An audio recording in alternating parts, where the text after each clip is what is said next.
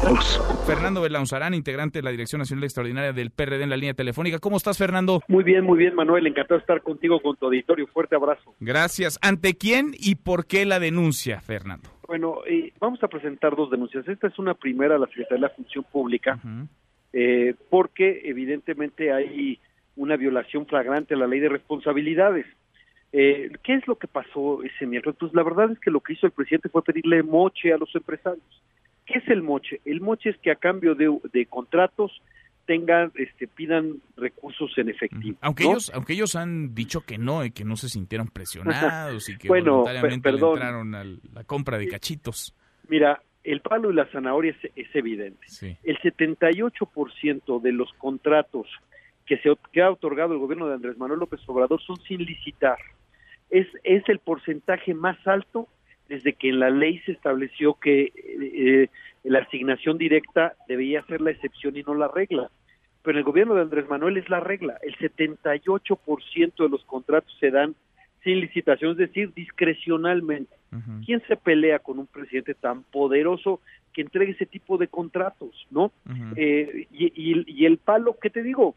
Eh, como, como lo escribió García Soto en el Universal, les hablaron a los empresarios del SAT, desde el SAT, desde teléfonos de la eh, del sistema de eh, Administración tributaria. administración tributaria, exactamente, que investiga los los impuestos y ya vimos lo que hace la unidad de investigaciones financieras que puede congelar cuentas sin orden de un juez.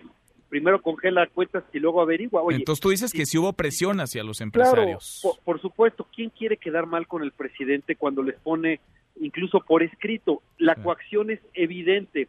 Es como la cena aquella de Salinas en 1993 que les pasa la charola a los empresarios. Igual, ¿quién le dice que no al presidente con todas las consecuencias que eso trae? Porque tenemos además una presidencia tan poderosa como las que solo existían en el siglo pasado Mm. y por supuesto que hay una coacción eh, implícita, clara, notoria, en quien, insisto, entrega los, los, entrega los contratos, Sí. eh, insisto, eh, de manera absolutamente discrecional. Y dime si no, la comprobación es la negativa del presidente a hacer público quiénes están comprando los cachitos y Sí. cuánto. Bueno, ellos, ¿no? mi- los mismos empresarios no han querido decir si le entraron y con cuánto le entraron. Acá hemos platicado con varios de los que asistieron y no quieren, no quieren revelar.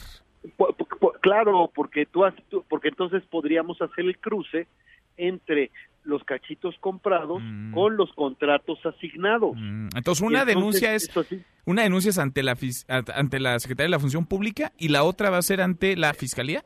sí, sí, claro. Yo creo que la próxima semana estaremos este, yendo a la fiscalía a presentarlo, porque está perfectamente tipificado como concusión. Mm, Eso está tanto en el Código de la Ciudad de México como en el Código Federal. En este caso, su correlativo, digamos, en la ley de responsabilidades es el cohecho, ¿no? Porque claro que hay una presión y el presidente, ningún funcionario público debe de pedir de esa manera recursos. Bueno. Y fíjate tú además, es lógica elemental. Si fuera un asunto solamente filantrópico, pues los empresarios podrían comprar ellos el, el equipo médico y donarlo al, al, a, a, a otros hospitales eh, públicos. Podrían hacer directamente, pero no lo hacen para comprar cachitos de una rifa del avión presidencial sin avión. Bueno, pues vamos a dicho acá es, es pura propaganda del Vamos, gobierno. vamos, ¿no? Fernando, me come el tiempo. Vamos a seguir platicando. Queda esta primera denuncia, vendrá otra la próxima semana. Platiquemos entonces. Gracias Y- como y- siempre. Y me tendrás que dar la razón en que es mejor presentar denuncias que decirles fuchicaca a los corruptos. No, gracias, Fernando. Eh, te, te mando un abrazo. Otro Manuel. de vuelta. Muy buenas tardes.